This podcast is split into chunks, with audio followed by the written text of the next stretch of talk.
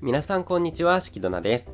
オタクの見ている風景、今回もお聴きくださりありがとうございます。このポッドキャストは私、しきどなが適当にオタ活を話していくポッドキャストです。はい、ということで、まずは本編と関係ないお話のコーナーですが、まあ、今回はね、アンスタスペシャルということで、まあ本編に関係ない話のコーナーもアンスタ関連のね、お話をしていきたいなというふうに思うわけでございます。はい。ということで、まずはあの、前回まで行われていました、アンサンブルスターズのね、アプリ内イベント、新曲、クライマックスイベントですね。そらくんの星5、なんとか両方とも完突することができました。よかった。ねミュージック、ベーシック、両方とも星5完突することができました。めちゃくちゃ、めちゃくちゃね、あの、時間がかかりまして、うん、なかなか体力がゴリゴリ削られるような状況だったなというふうにも思っておりますが、なんとかね、なんとか2つとも完突できましてよかったんですが、えっ、と、これ撮ってるのが2月の13日火曜日です。ちょっと日曜日に出せなくてごめんなさいね。そう、火曜日なんですけど、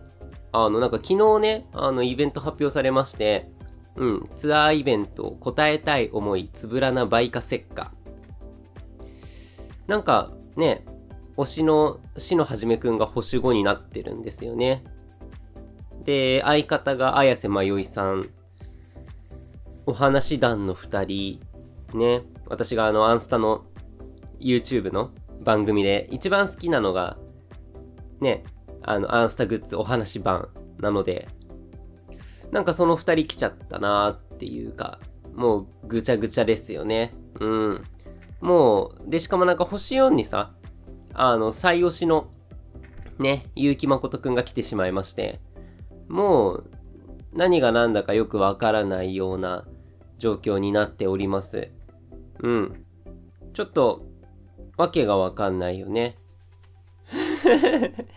まあだから、貫突まではいかなくても、まあ、しののん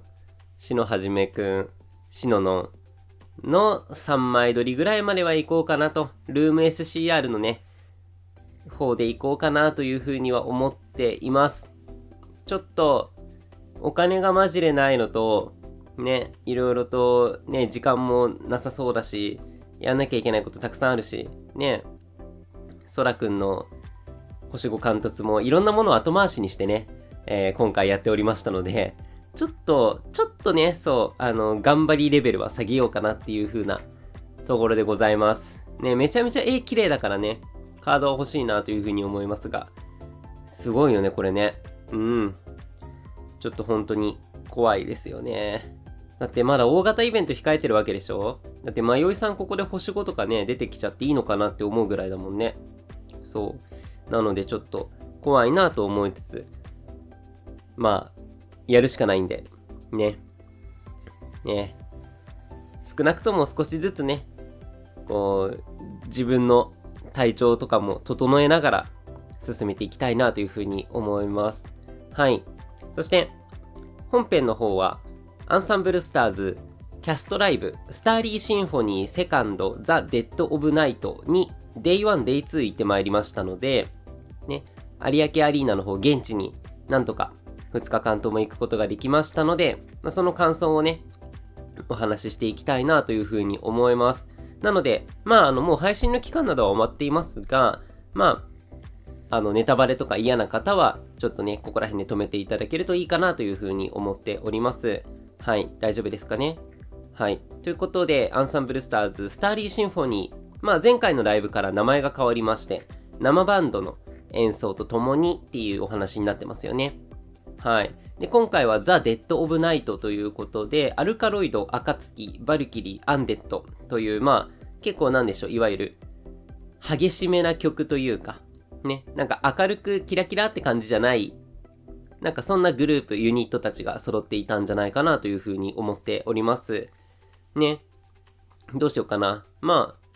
瀬戸りから見ていきますか。あ、まあ、その前にあれかな。あの、ステージセッティングで言うと、あの、この前のスタフォニファーストの時と同じようになっていて、基本的にね、メインのステージが奥に組んであって、そこから花道が伸びてて、で、えっ、と、センターステージがあって、で、離れたところにバックステージがあるというようないつもの感じでした。舞台装置としては、えっ、と、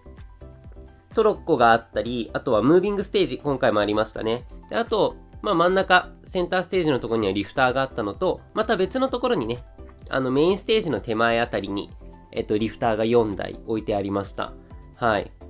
ということで、じゃあ、瀬戸り見ていきますか。まあ、オープニング映像、オープニング映像からですけど、オープニング映像もね、今回めちゃめちゃかっこよかったですよね。あの、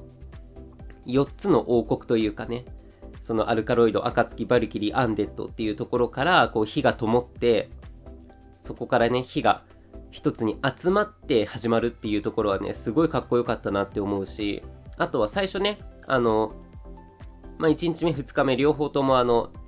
スピールのところで案内がありましたけれども、あの、ペンライトをオフにしてくださいねっていうようなね、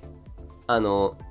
1曲目 ?1 曲目まではオフにしてくださいっていう、オープニング映像中はオフにしてくださいっていうような、なんかそういう指示が出されていたので、ね、まあ演出の一つでしたけれども、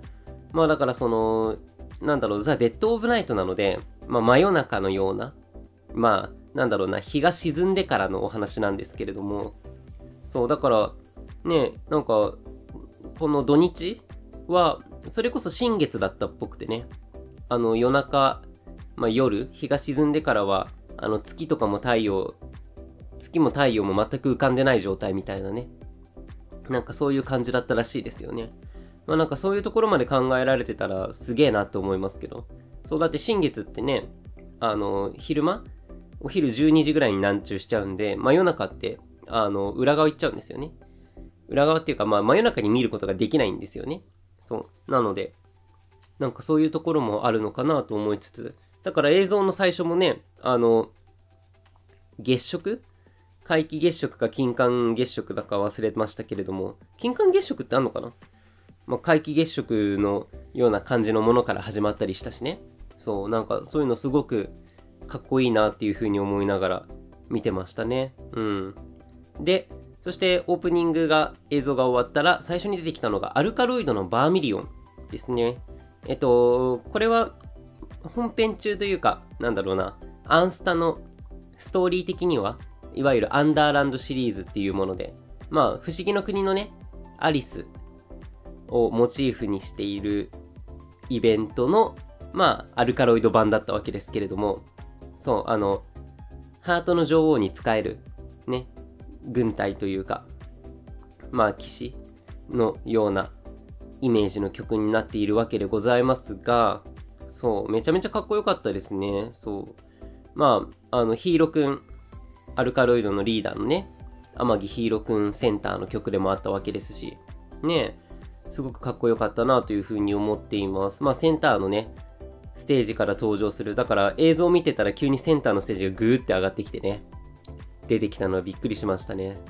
そう。で、あと、アルカロイドはアルカロイドで、あの、かなり振りが大変そうというか、ね、結構細かい振りとか揃ってる振りが多かったので、なんかすごい練習したんだろうなっていうのは見てて思いましたね。そう、めちゃめちゃかっこよかった。あと、まあ、バーミリオンね、多分歌としてコンサートとかライブで聴けるのって多分今回が初めてなので、そう、そこら辺でもね、すごい嬉しかったなというふうに思います。はい。で、続いてが、暁の月光祈祷ですね。これはあの、蓮見慶斗さん星5のハロウィン曲だったわけですけれども、ね、やっぱりこの蓮見慶斗が真ん中にいて、ね、まあ、あの、梅原さんですけど、声優のキャストライブなんで、ね、梅原さんですけど、まあ、梅様ですけど、まあ、その、蓮見慶斗が真ん中にいて、その両脇にあの、何？九郎さんと相馬くんがいる？っていうあの形がやっぱね、暁らしいなっていう風に思ったりもするので、ね、なんかそういうのが見れてよかったなという風に思うし、あとは、やっぱり、暁歌うまいですよね。めちゃめちゃね。うん。なんかそういうところも見てたりとか、あとは演出で最後その、梅様がね、こう、手を前に、顔の前に掲げて、左から右にガーってずらすシーンがあるんですけど、あの、そこでちゃんとライトがね、赤いライトがふわーって横に同じ向きに動いたりするっていうのがね、あの、すごい細かいところなんだけど、なんかね、そういうのがね、なんだろう、いわゆる音ハメじゃないけど、ね、そういうところが見れてよかったなっていうか、わーっていう風になんだろう、まあ、声が出せるライブだったからね、普通に声が出てしまうほどびっくりした演出だったなというふうに思います。なんかそういう細かいところもね、こだわってるから、アンスタのライブすごく楽しいんですよね。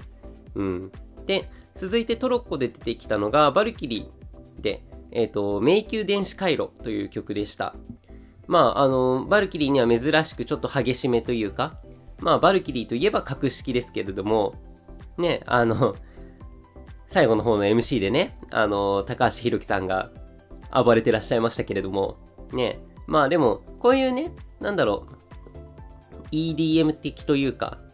ね、結構エレクトリックにバチバチやってる曲もバルキリー似合うし、ね、なんて言ったって歌がめちゃめちゃむずいはずなのに、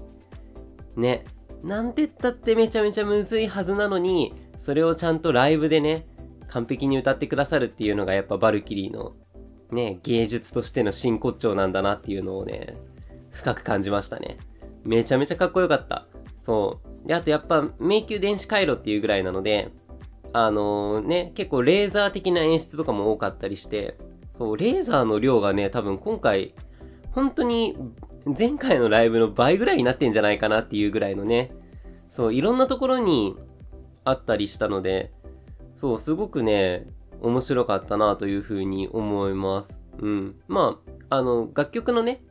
MV 自体もそういう感じになってるしね。うん。で、そして4曲目がアンデッドのサベージラブアフェアですね。あの、フォービドゥンレインのカップリングになってた曲ですけれども、めちゃめちゃかっこいいですね。やっぱこのアンデッド出てくる時のさ、あの、零様の、ね、あの、佐久間レイ出席増田俊樹欠席ですけれども、ね、もう本当にその、朔間零の圧というか、あのオーラは何なんだろうっていうね。そう、今回あの、私1日目が、あの、ニコニコプレミアムの抽選で取った B 席。あの、舞台から見ると上手側の、ね、えっ、ー、と、客席から見て右側かな？らへんのスタンドで見て、まあ結構天井席だったんですけど、で、2日目が、えっと、正面のところのスタンド席。まあ16列目なんで、ちょっとまあ後ろの方ですけれども、まあそのあたりから見ましたけれどもね、やっぱりその、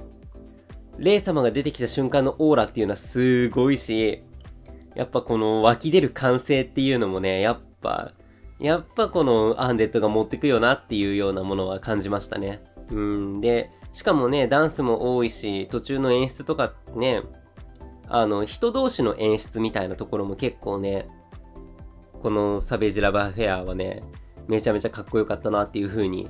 思います。そう、あの、2番の初めかな ?2 番の A メロの時に、そう、レイ様がね、アドニスくんの首を噛みに行くようなシーンがあったりね。そう。なんかそういうのもね、めちゃめちゃかっこよかったですね。踊りも激しいし、こうなんか全体でね、ぶち上がれる曲っていう感じだったなというふうに思っております。はい。で、えっ、ー、と、その後はユニット紹介ムービーが一旦入ってね、あの、お城の廊下風なところで、ね、あの、渡り廊下風なところって言った方がいいかな？なんかそういうところにステンドグラスでね、キャラの絵が出てきてっていうような形でした。やっぱこういうとこでね、あの、名前呼べるのいいですよね。誰々って。言ったりとかできるのがね。そう、それがやっぱ声出しできるようになっての、やっぱりすごいいいところだと思うので、うん。なんかそこら辺はね、嬉しいなって思った。うん。で、その後は各ユニットのコーナーになっていくわけでございます。まずは、えっと、バルキリー、ライサンカとアコントでした。ライサンカ、ね、ライサンカは前のアルバム、アンサンブルスターズびっくり時代のアルバムに入ってる曲ですね。で、アコンテは、えっ、と、びっくりびっくりになってからのイベント曲でした。まあ、来参加に関してはね、最初のあの、ランタン持って出てくるダンサーの方の、ね、あの、なんだろう、ああいうダークさというか、なんだろう、ゴシックさというかね、やっぱそういうところってバルキリーの芸術だなって思うし、ね、アコンテに関しても、ねめちゃめちゃその MV でねこのミカちゃんが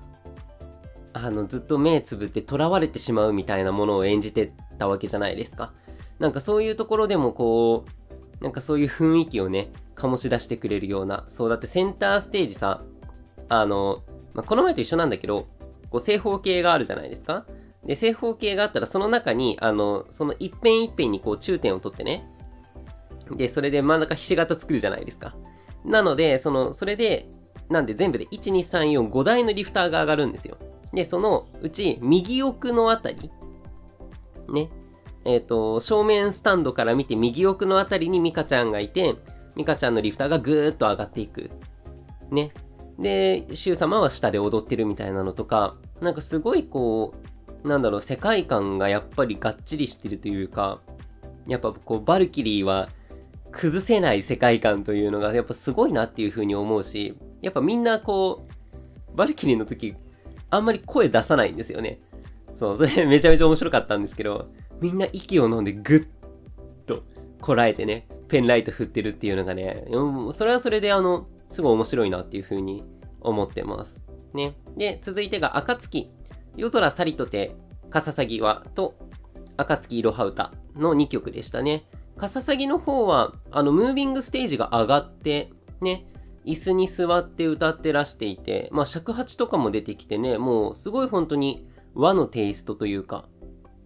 うん、なんかすごい歌を聴かせてくれるような曲だったなという風に感じております。すごいかっこよかった。ああいうね、落ち着いて聴ける曲もあるからね。そう、やっぱり、なんだろうな、和のテイストって、まあ次のいろは歌もそうですけど、やっぱ和のテイストってこう日本人の心にね、根付いてるので、なんかそういうところでね、やっぱ乗りやすいんですよね。そう。で、なんか聞きやすいし、すごくかっこよかったなって思いますね。うん。で、暁ロハウターになる前にね、あの、3人の暁の前に、こう、でっかい扇子が置かれて、でね、その裏で、早着替えをすると。まあ、早着替えといっても、あの、金色の羽織をね、羽織る感じなんですけれども、それがね、めちゃめちゃかっこよかったし、最初、初日はだからさ、上手側のスタンドで見てたから、でしかも結構その、まあ B 席だったので、ね、いわゆる注釈付き席みたいなところですけど、そういうところで見たので、あの、ちょっと裏側見えたんですよね。すっげえ急いで着替えてたんで。そうそうそう。でもね、なんかそういうところね、かっこいいなと思ったし、やっぱこう、早着替えってね、アイドルのコンサートならではの演出だったりもすると思うから、なんかそういうところね、見れてとても良かったなというふうに思います。そして、いろは歌と言ったらやっぱりね、もう、すごかったですよ。あの、感想での、神崎相馬さん。ね、あの、上永圭介さんですけれども、声優のね。声優じゃないのか。だから舞台俳優なのかな？かわかんないけど、そう、上永圭介さんが、なんと剣舞を披露してくださるということで、もう、めちゃめちゃかっこよかったですね。もう初日なんかみんな、えーってなってましたからね。うん。そう、急になんか、刀持ってるっていう風なね、ものだったりも。まあ、あの、作中でね、常に刀を持ってらっしゃる方っていうところだったりもするので、そう。でもね、なんか、その剣舞もめちゃめちゃかっこよかったしね、こう最後に、ね、投げキッスしてくれるのとかめちゃめちゃかっこよかったんで、そう。あれでね、多分ね、こう、相馬くんに落ちた人が多分今回のライブは多いんじゃないかなっていうような気がします。ね。こうやっぱ刀剣って好きな人多いじゃん。ね。そうそうそう。はい。で、その後は、まあ、紅月がこう、だから盛り上げてくれた後に、アンデッドがトロッコでね、登場するフォービドゥンレインと、あとはリザレクションオブソウル2曲歌ってくれましたけれども、フォービドゥンレインね、あの、やっぱり、こう、アンデッドはロックっていう面もあるけれども、あとはジャズっていう面もあったりするのでね、そのジャズっていう面に結構フィーチャーされた曲かなというふうに思ったりもしますが、ねえ、フォービドゥンレインめちゃめちゃかっこよかったですね。あの、途中でね、センターステージでステッキ持って踊ってらっしゃったりするところとかが、もうなんかステッキの持ち方がさ、キャラなんですよ。ね、声優さんじゃないの。キャラなんだよ。もう本当に。そこら辺がすごいかっこよかったなって思うしね。あと結構難しいダンスを普通に踊ってらっしゃった気もするので、そう。ちょっともう見返せないからあれなんだけど、ね。うん、すごいかっこよかったなっていう風に思います。で、あとはレザレクションオブソウル。これは、この前のね、あの、新曲クライマックスイベントの曲ですけれども、レイ様がね、センターの曲ですけれども、やっぱあの、イントロ流れた瞬間にみんな、ピリつくんですよね。あ、あの曲来たっていう風になるので、ね。で、しかも、その、結構狭めなセンターステージのそのリフター、ガッて上がった上で、しっかり皆さん踊ってらっしゃったりしたのでね。もうなんか、すごいなというか、アンデッドのなんか底力というかね、そういうところを見せつけられたなという気がします。うん。ね、しかも、やっぱレイ様がレイ様なので、そう。なんでね、あの、MV の再現みたいなところとかもね、いくらかしてくれたりとかもしたので、ねえ。だってリフ、リフターの上でさ、片足キックするとかって結構怖いじゃないですか、多分。ね、なんかそういうところも怖がらず、ね、キャラとしてやってくれたのがすごいかっこよかったなっていう風に思いました。ね。で、え、ー、と、続いてがアルカロイドですね。ヒステリックヒューマノイドとリビングオンジエッジですね。ね、そうなので、アンデッドの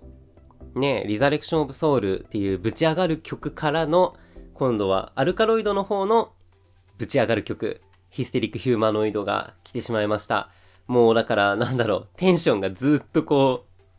う、上がりっぱなしだからさ、そう、落ち着けるところがなくてね。あの、その次のリビングオンジエンチが、ね、あの、だいぶ心落ち着かせてくれる曲だったんで、あれですけれども。そう、ヒステリックヒューマノイドかっこよかったですね。あの、多分、あえてだと思うんですけど、こう、ヒステリックヒューマノイドって MV でも、こう白と黒みたいなのが強調されてるんですよね。まあ歌詞の中にもあるんですけど。なんだけど、あの、あえて多分背面の映像のところとかは、こう正方形のタイルで区切って、で、それをしかも結構カラフルなね、形で見せてたりもしたので、なんか多分そういうところは対比なのかなというふうにも思ったりはするんですけれども、そう、めちゃめちゃかっこよかったなっていう気がします。あとは、歌が多分大変なんですよ、この曲ね。すごい大変っていうか、明らかに BPM が速いので、そう、そういうのをね、しっかり歌われている方々がすごいなっていうのと、あとは、やっぱコーレスがね、できるっていうのが、やっぱすごく良かったなっていう風に思いますね。うん。途中のね、あの、ヒューマノイドとかって言ったりするところあるんですけど、なんかそういうのがね、やっぱアルカロイドはね、今回があの、完成を聴けるライブ初めてだったので、ね、前回はあの、クレビが初めてで、今回はアルカロイドが初めてというような感じなんですけど、そう、それめちゃめちゃかっこよかったなっていう風に思いますね。なんかこの一体感があるというかね、やっぱりこの、プロデューサーたちの熱がだいぶこもってたなっていう風に感じますね。うん。で、そして、リビングオンジエッジ。これはあの、アイラくん。私が今回のライブでいうところの、あの、推しメンバーになるわけですけれども、そのアイラくんがセンターの曲ですよね。リビングオンジエッジ。まあ、この曲多分あの、前回のスタステ、アルカロイドが出たスタステフォースの8月で、歌ったのかな？歌ってない気がするんですよね、この曲ね。そう、ちょっと、多分歌ってないと思うんですよ。そう、前回多分、ね、ユニット新曲の1周目、2周目とかを基本的にやってたんですけど、その中でも歌ってなかった曲なんですよね。そう。なので今回聴けて嬉しいなっていうところと、あと背景の演出がすごく良かったし、ね、その景色的なところで、やっぱ結構儚い歌なので、そう。まあ途中ちょっとね、あのアップテンポで激しめになったりもしますけれども、でも基本的にはこう全体的にはね、その儚い歌だったりもするので、めちゃめちゃかっこいいなって思ったし、あとは明らかにこう、アルカロイドのね、移動が多かったので、なんかそういうところでね、あの、すっげえ練習したんだろうなっていうのはやっぱ思ったし、うん、なんかそういうところが、本当にアイドルだなっていうのはすごくね、感じましたね。うん、本当にかっこよかった。で、この後が MC が入って、共通衣装にね、着替えて。これ共通衣装ってさ、多分あれだよね。あの、今回のイラストの、あの、もの、元になってる ES 共通衣装とかをね、イメージされてると思うんですけど、あのね、神尾さんも2日目おっしゃってましたけど、神尾さんかな？誰だっけ？まあ、おっしゃってましたけど、あの、胸のね、ブローチが今回の、あの、0か O かを、あの、スパッとね、斜めに切ってるような、そういうものになってたりして、全員揃ってたりもしたので、そこら辺もね、すごいかっこいいというか、あの白衣装ね、白とか金の衣装っていうのはやっぱり、ね、かっこいいじゃないですか。ねなんで本当に、そこら辺も含めてかっこいいなって思いましたけど。で、まあ MC があって、その後は OneWith1 ですね。8周年の曲 OneWith1 を歌ってくれました。はい。で、その後、ね、あの、前回のスタフォニだと、ここであの、ユニットの曲をシャッフルしてみんなで歌うみたいなメドレーがあったんですよね。それがなんと今回は、ソロ曲メドレーということで、それぞれのソロ曲をね、歌ってくださいました。これね、めちゃめちゃ嬉しかったですよね。うん、まあだから前回も、あの、クレビとラビッツに関してはアルバムが出てたんですよね。そう。なので、まあソロ曲歌うかなって思いつつ、でも歌わないのか、まあそうだよね、曲の時間もないしね、みたいなところで思ってたら、なんと今回は、ね、全ユニット、すでに新しいアルバムが出てるということで、ね、なんと全員がソロ曲を、まあ本当に、あのー、サビだけとかですけれども、そこで歌ってくれたのがすっごい嬉しかったですね。うん、あの、今回私は、びっくりびっくりのアルバムは全部私買ってるので、ソロ曲も聴いてるわけなんですけど、生で聴けると思わなかったですよね。うん、めちゃめちゃかっこよかった。ね、最初、コウガくんから始まり、ヒーローくん、ミカちゃん、クロウさん、アドニス、そして辰巳先輩が最後にね、前半パートは来ておりました。辰巳さんのね、曲とかもすごくあの、なんだろうな、アイドルっぽい、綺麗な曲だなっていう風に思ったし、最後にこの持ってくるっていうのがね、やっぱりね、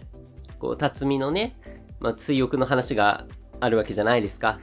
ね、ソロ時代のものがあってっていうところから今のこのアルカロイドがあってっていうところなので、なんかそういうところで改めて、タッツン先輩のソロ曲が聴けるっていうのがとても嬉しかったですね。うん。ね。なんで最後はあの、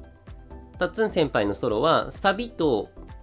あの、ラスサビかなんかをやっていて、最初のサビは一人で歌って、ラスサビはあの、前半パートのみんなで歌うみたいな形になってましたね。うん、なんかそこら辺もとても新鮮で良かったなっていう風に思いますね。うん。で、辰巳先輩がね、あの、特別な一曲をお送りした後に後半戦をって話をして、特別な一曲ってなんだろうなって、ね、1日目思ってたわけですけれども、まあイントロとかね、あとは言葉で気づきましたよね。そう、1日目はレイ様と、ね、あの、蓮巳敬人さんの言葉から始まって、紅月とアンデッドのフュージョン曲、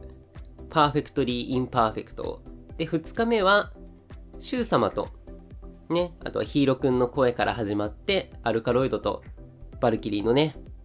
アーティスティックパルチザン、いわゆるフュージョン曲を聴くことができました。フュージョン曲はあのユニットがコラボして歌ってる曲ですけれども、そう、ちょうどね、2組ずつなんですよね、今回ね。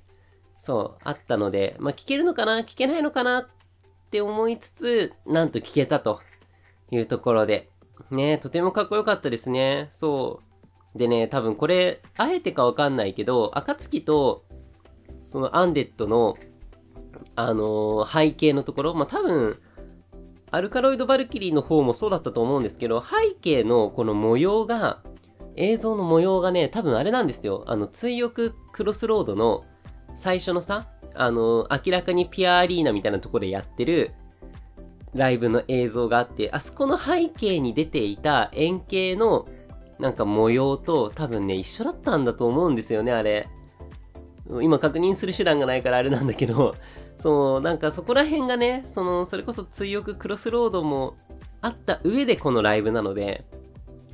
なんかそういうところがね、すごいね、かっこよいというか、エモいというかね、なんかエモいってさ、あの、やばいとかと一緒で、あんま感想になってないからあれなんだけど、でもなんかそう、すごくそういうところ感動したなっていう風に思ってます。あの柄って多分そうだよなって思いつつ聞いてたんでね。うん。ね。まあなのでフュージョン曲はね、それぞれのなんか新しい一面というかね。だからバルカロイド、バルカロイドってあんま言ったら怒られるかもしれないけど、ね、バルキリーとアルカロイドのコラボとかも、バルキリーには普段ないその、なんだろう、勇ましさというかね、なんかそういうところが出てる曲がアーティスティックパルチザンだったりもすると思うから、なんかそういうところがね、まあ見れて、生で見れるっていうのがね、めっちゃ嬉しいですよね。うん。で、で、その後はソロ曲メドレーの後半ですね。相馬くん、迷いさん、シュウ様、あとは博士薫、で、白鳥愛ら、蓮見慶と佐久間玲の順番で歌っておりました。もう、ここら辺はね、後半ブロックもなかなかね、カロリー高めですけれども、まあやっぱり私のところで言うと、迷いさんとアイラくんのソロ曲が消えたのがめっちゃ嬉しいですね。こう、迷いさん、声優のね、重松千春さんが、もう、もう、迷いさんも多分ね、ほぼほぼ、ね、あの、なんだろう、重松さん本人の形というのが見えないくらいの ものになってたんじゃないかなというふうに思いますけれども、そう、すごいね。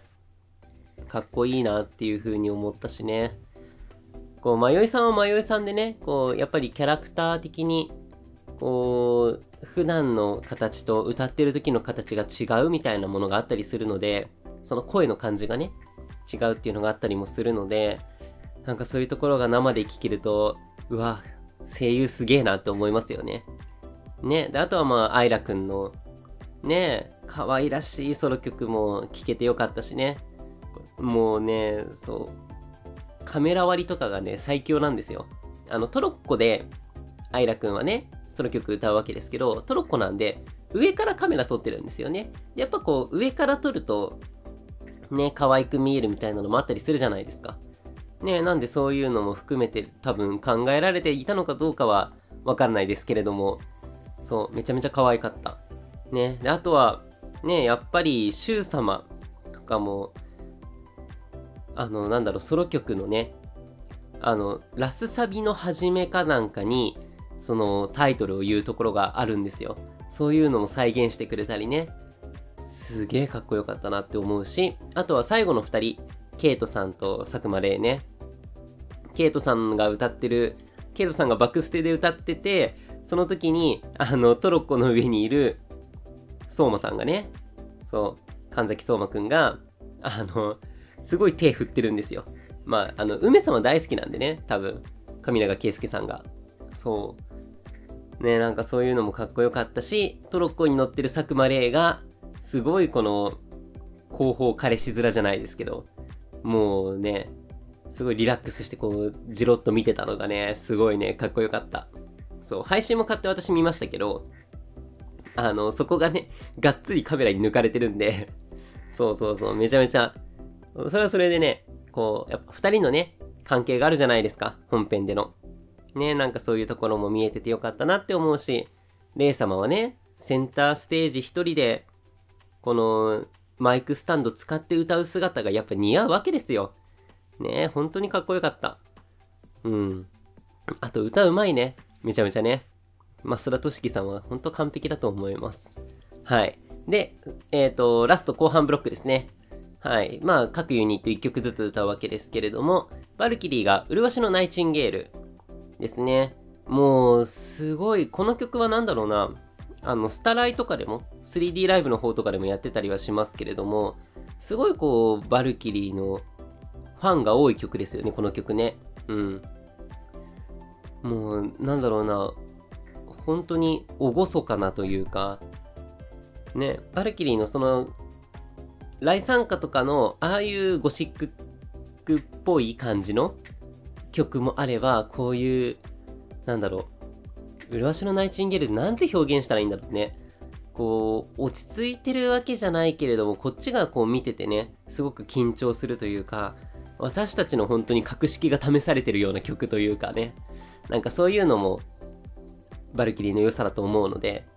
なんかそういうところも良かったなって思うし、続いてが、アルカロイド Believe for Leaves ですね。これ、迷いさんセンターの曲ですけれども、ね、ムービングステージ使って、まあ、あの、MV がね、飛行船に乗って進んでいくような MV だったりしたわけで、なんで、ムービングステージで進みながら、あの、映像のところにね、あの、なんだろうな、飛行艇の、あの、よく回したりするソーダ缶っていうんですかね。操縦桿みたいなのあるじゃないですか。ああいう映像が映ってたわけですけれども。ねえ、そのムービングステージのさ、あの、横？あの、ムービングステージ長方形なんですけど、その短辺のところに、あのレーザーがついてたんですよ。しかも何台も何台も。そう。で、それが動いて、天井とかにね、光当ててたりしたのが、マジでお金使いすぎだと思う。本当に。だってその曲でしか多分使ってない。まあ、最後あれか、アンコールで使ってたかな？って思いますけど、そう。なんか、贅沢な使い方してるなって思うんですよね。そう、でもね、それがめちゃめちゃかっこいいし、あとはあの、演出家の方が、ね、あの、昨日、大勢さんがお話、スペースのところでお話しされてましたけれども、あの、なんかね、いわゆる飛行船というか、その空を飛んでる羽と、で、そしてスモークで飛行機雲をイメージしてみたいなところをおっしゃってたりしたので、なんかそういうところもね、すごい考えられてるなって思うし、あと私が個人的に思ったのは、あの、スタフォニファーストの時の、えっと、クレイジービーの最後の曲あの、なんだっけあの、天城凛音くんセンターの曲があるんですよ。ちょっとやばい、名前ど忘れしたけど。そう、それで、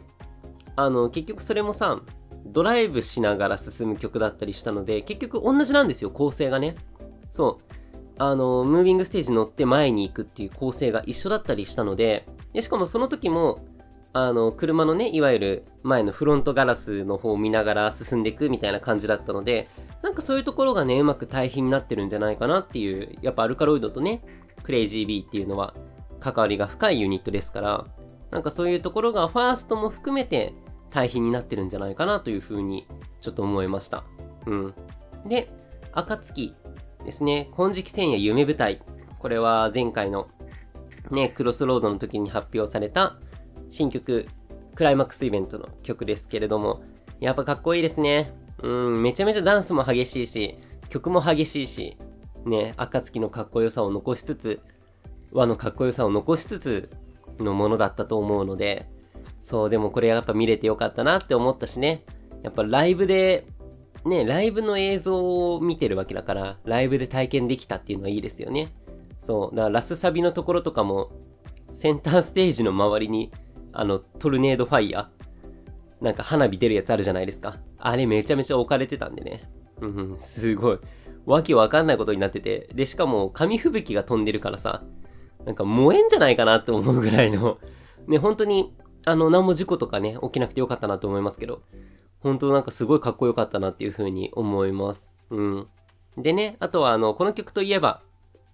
最後のサビのところで、あの、みんなね、ペンライトを金色にするみたいなのが MV であったわけですけど、同じこと考えてる人何人かいましたね。そう、私もあの、最後のところで金色に変えましたけど、まあ、黄色というか金色に変えましたけれども、あの、そういう方ね、何人もいらっしゃいましたね。初日はあの、隣の方が、あの、やってたりもしたので、めちゃめちゃ嬉しかった。仲間がいて嬉しかった。そう。まあね。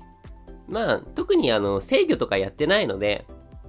まあそういうのがうまくいかなかったとしても別に起こるようなことじゃないですけれどもね。まあでもなんかそういう風になんだろう、原作を踏まえて同じこと考えてる人が何人かいたっていうのを感じられただけでも私はね、嬉しいなっていうふうに思います。で、暁最後終わりです。終わって、そこからのね、曲のつながりが最高なんですよね。このドラムで、その火花が舞ってるところで、ドラムが入って、で、次のアンデッドといえばの、アンデッドの本当デビュー曲ですよね。メロディー・イン・ザ・ダークが流れ始めるわけですけど、そのイントロが鳴る瞬間に、これまで赤だったライトが、まあ、赤くね、赤、赤く白く、かなりビカビカに光ってたライトが、ふって消えて、で、火花もふって止んで、紫の空間に変わるんですよね。もうね、それがね、かっこよすぎる。マジで、あの、曲をね、つなげるの溶接って言ったりしますけど、その溶接がね、うますぎる、ここは。本当に感動した。生で見てて本当に普通に声出たので、そう、めちゃめちゃかっこよかったし、やっぱ最後はメロディーインザダークなんだなと、ね、思いましたよね。もうこの曲といえば、コーレスが、ありえないぐらいコーレスがある曲なので、ね、ただし、もうその場にいたオタクたち全員は、ね、すべてを理解しているので、ね、本当に、なんだろう、あの一体感はすげえなって思いましたね。うん。まあ、今回私あの、アンデッドがね、出てコーレスができるっていう現場では初めてだったので、なんかもう圧倒されちゃった。声でかすぎるのよ、マジで。ね。本当にかっこよかったし、こうやってる身としてもすごい嬉しかったなっていう風にやってるっていうかね、まあこう聞いてる身として、見てる身として、観客としてすっげえ楽しかったなっていう風に思います。でね、あとこの曲でね、あのステージ、センターステージじゃなくって、あのメインステージの前に置いてあるリフターが使われて、この一曲のために使ってんですよね。本当におかしいと思うんですけど、褒め言葉ね。うん。おかしいと思うんですけど、そう。その4つのリフター、結構高いとこまで行くリフターね。本当にあの、なんだろう、嵐が使ってるような、ああいうリフターですけど、それが上がっていって、高いところで歌って、で、ちゃんとね、ラストのサビではメインステージ戻ってね、マイクスタンドで歌うわけですよ。もうね、もうそれが見たかったよっていうような演出だったので、うん、めちゃめちゃかっこよかったですね。そう。で、あとやっぱ生バンドっていうのもすごくいいしね。うん。すごくかっこよかったなっていうふうに思います。やっぱバンドの方も熱入ってたと思うっていうような音量だったので、もう、なんだろう、全力の圧でね、ぶつけてこられた感じはしましたね。うん、すごいかっこよかった。で、あとは最後はサプライジングサンクス全キャストで歌ってました。で、多分サプライジングサンクスが、あのね、多分キーを何個か落としてたんですよね。そう、今回。まあ、前回のスタフォニと比べて、まあ、低音を歌ってる方々も多いので、普段のね、全体曲だと。まあ、なんで多分そういうところで、まあ、今回暗めな雰囲気だし、ね、あの、キー落としてたんじゃないかなというふうに思います。まあ、そういうアレンジがかかるのもね、生バンドのいいところだと思うので、うん、なんかそういうとこはかっこよかったなっていうふうに思いますね。で、まあ、あとユニットのリーダーからの挨拶があって、本編は終了と。いや、本編長いね。やばいね。もう40分喋ってんだ、これ。うん。ちょっと喋りすぎですね。まあ、ちょっと最後行きましょう。で、アンコールは1日目がデッドマンズのロックロア、2日目がデッドマンズのデスゲームホリックということで、まあ、2日ともね、デッドマンズの歌だったわけでございますけれども、まあ1日目があの、この前のクロスロードで発表された新曲ロックロアで、2日目はデスゲームホリック。これはもともとね、あの、蓮巳敬人さん、朔間零さん、大神晃牙くん。ね、この3人の曲だったのが、まああの、クロスロードのところで、まあ4人でね、クロウさんも含めて4人で、あの、ライブハウスで歌うシーンとかもあったりしたので、まあ今回は4人バージョンということでね、あの、苦労役の神尾さんが入って歌ってらっしゃいました。ここではね、もう、増田俊樹さんも、佐久間玲の中でもね、いわゆるオレレというような形で、ね、もう、憑依して出てきてくださったので、ね、本当に、わけがわかんないぐらいかっこよかったですね。そう。で、まあ、それこそね、デスゲームホリックとかに関しては4人バージョンっていうのがね、うん、やっぱりクロスロード見てると来るものがあるし、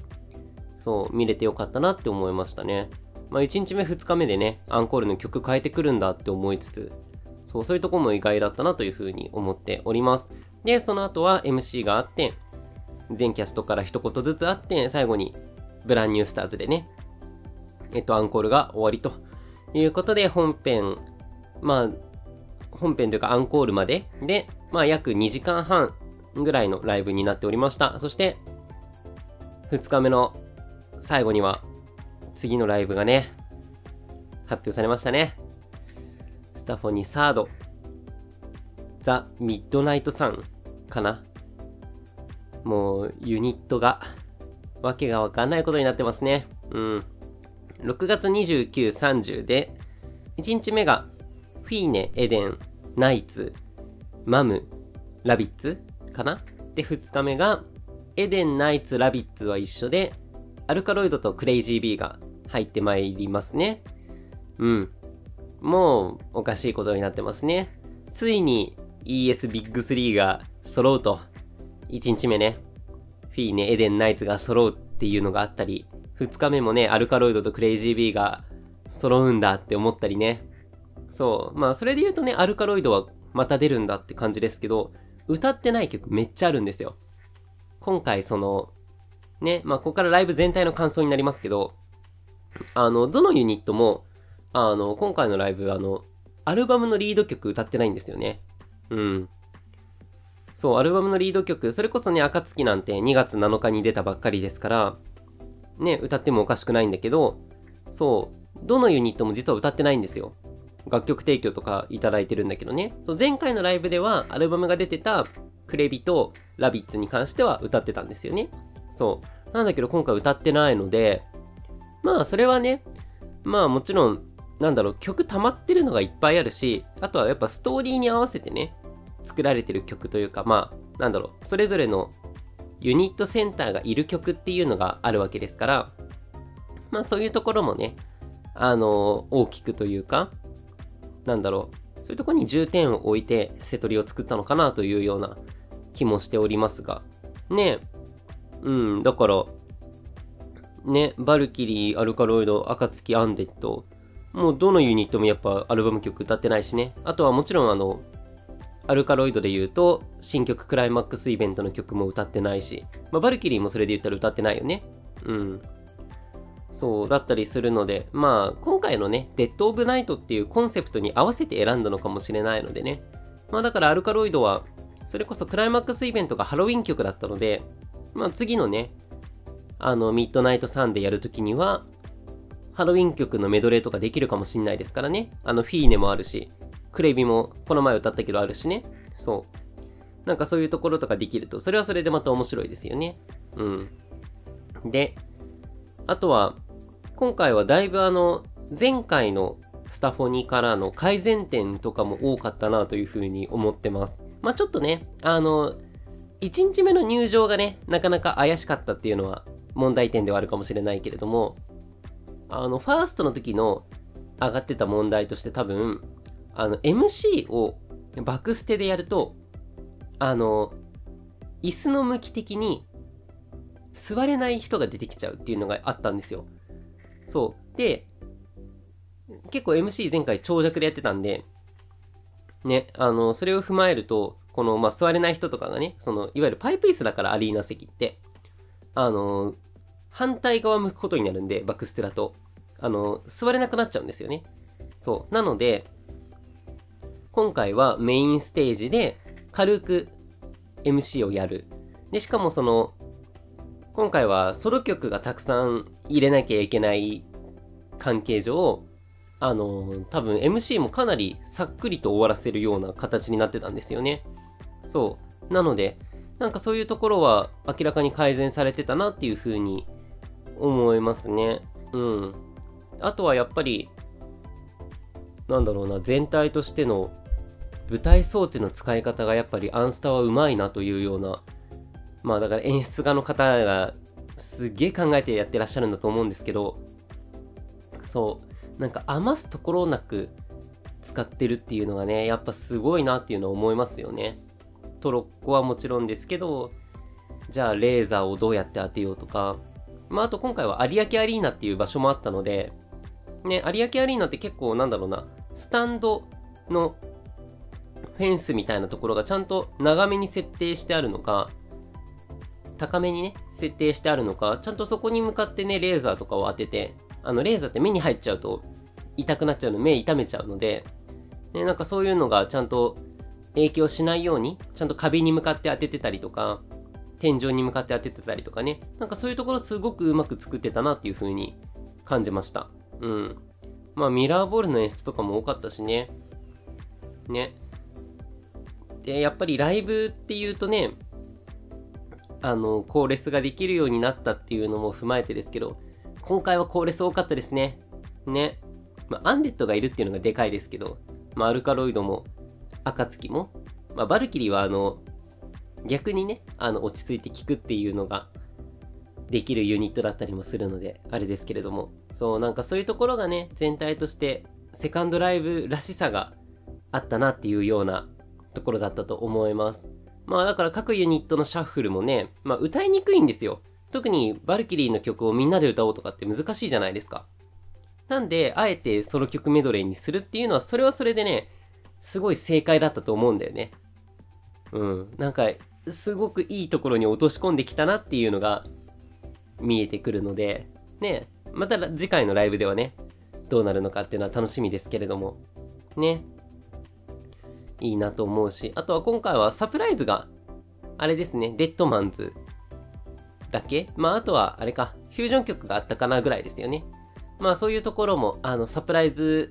過激派がいるので、ね、まあ私はサプライズ大好き人間なんであれなんですけど、サプライズ過激派がいらっしゃったりするところにも軽く配慮はされてたのかなというような気はします。ね。まああと声優さんも多かったしね、今回ね。うん。まあ次回のライブは、シャッフル曲とかが出てくるのかどうかっていうところですからね。うん。まあそういうところも楽しみにしつつ、ちょっと、まあ次回ね、ライブどうなんだろうな当たるかな？今んとこね、スタフォには全通してるので、まあ次回は玉ありということで、埼玉スーパーアリーナということで、だいぶね、キャパは倍ぐらいになりますけど、えっ、ー、と、まあそれに伴ってね、あの、ユニットの数を増やした結果、ファンの数が6倍ぐらいになってる気がするので、ちょっとね 当たるか不安ですけど、いろんな先行抽選はしていきたいなと思うのでね。また6月ですから、もう4ヶ月後にまたあるんだっていうね。だってそうだよね。9月末にあって、で、2月に中旬にあって、次また6月でしょ忙しいね。そう。間にスタライもあるしね。うん。まあちょっとアンスタに。で、しかも、あれか。周年もあるのか。もうすぐ。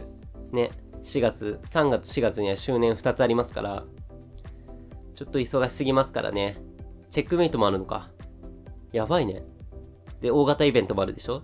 うん。大変なことになってますけど、まあでもね、